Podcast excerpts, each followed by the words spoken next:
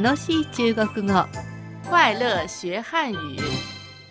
この楽しい中国語では中国語学習の入り口としてだけでなく中国語を通して中国を知ってもらうきっかけになればいいなと思います今回も度胸愛嬌演技力で頑張りましょう今週は中国人が日本の銀行で口座を作る時の会話を学習しています。それでは早速復習を兼ねて今週の本文を聞いてください请三十八号顾客到二号窗口。番号札38番でお待ちのお客様2番窓口へどうぞ外国人能开户吗？口座を作りたいんですけど外国人でもできますか？带本人证件和印章了吗？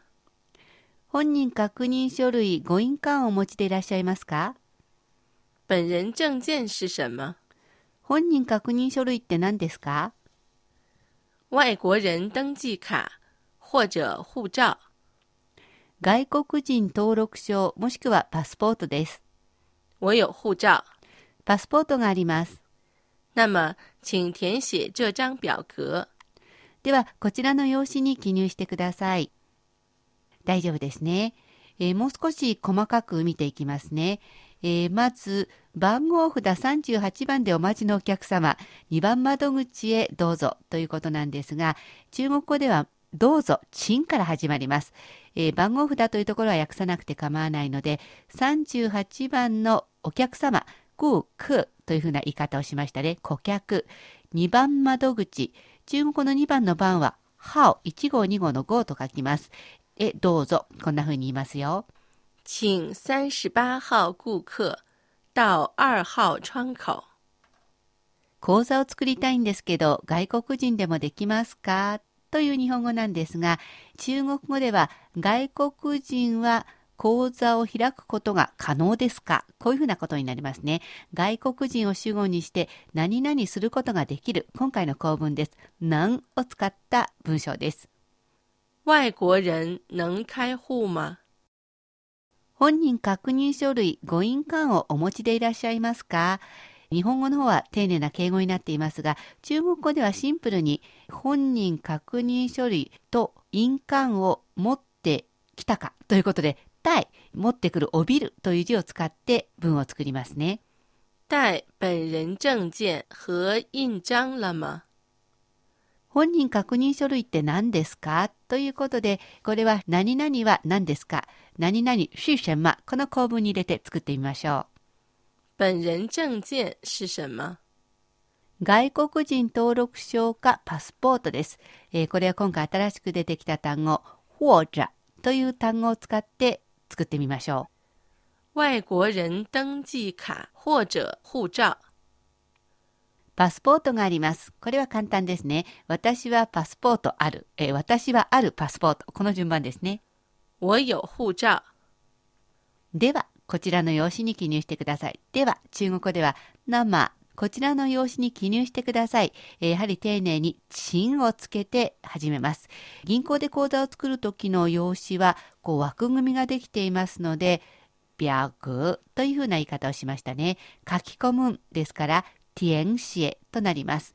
えーそうすると、生、どうぞ書き込んで、この紙に、こんな感じですね。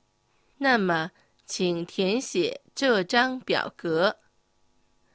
日本語をそのまま中国にしようと思わずに自分の知っている構文、知っている単語で中国語を表してみよう。そんな風に考えてみてください。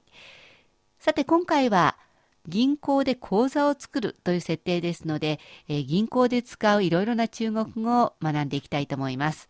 まずキャッシュカード。现金卡，现金卡，漢字では現金カードと書きます。このキャッシュカードにもクレジットカードにもあるのが暗証番号ですね。暗証番号はこんな風に言いますよ。密码，密码，ミーマーのミーは秘密の密になります。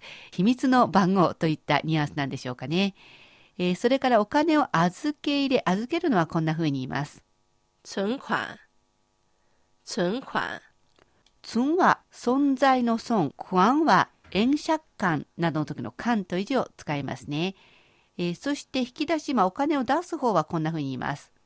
取款、取款、クワンはさっきと一緒です。取は取るという字ですね。えーまあ、お金を取るということで引き出しはこのように言います。えーそれから最近は振り込みも多いですね。振り込みはこんな風に言います。转账、转账、ジュアンは展開の点、回るという意味ですけど、ジャンは回を書いて長いという字を書きます。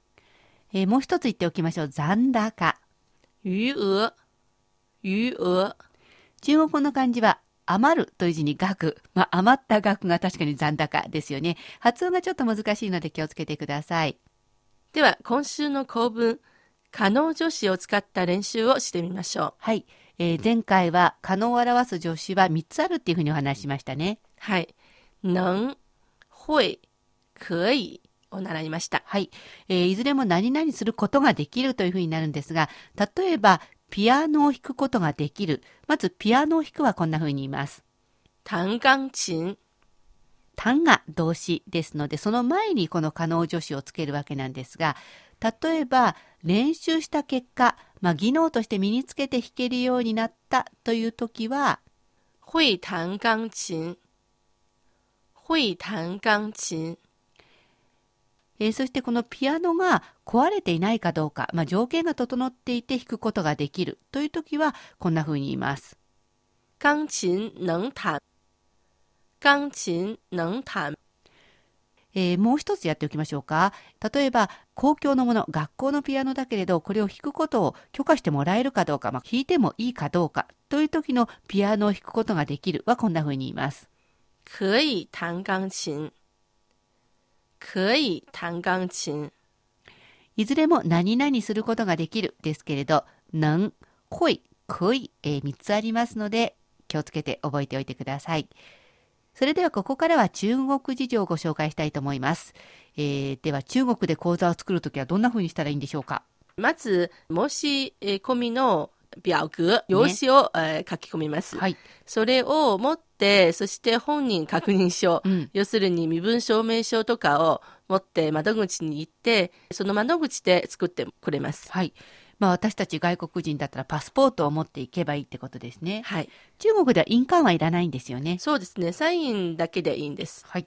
えーそしてまあ銀行といえばまあ普通預金の口座を開くわけですけど、普通預金以外にはどんなことが銀行でできるんですか？定期預金もできますね。また、国債も買うことができるし、そしてファンドも買えます。はい。えーそしてまあ窓口に行かないで私はほとんどまあ ATM で用を済ませていますけれど、はい ATM ではどんなことができるんでしょうか？現金の預け入れと引き出し、もちろんできます。また、振り込みもできますね。はい。えーそして、最近では公共料金、うん。えー例えば電話代とかあのガス代水道代とか全部 ATM で、えー支払うことができますなるほど。あの中国のキャッシュカードって日本のキャッシュカードとはちょっと違うんですよね。そうですね私があの日本で買い物するとき一番困ったことは、やはり大金を使う予定はなかったんですけれども実際デパートに行って急に欲しくなっちゃう。急に欲しくなって、でも持っていくお金が足りない。まあ中国の場合はキャッシュカードで、こうレジで計算できますけど、日本の場合はキャッシュカードは、こうレジで使えないんですね。そうですね。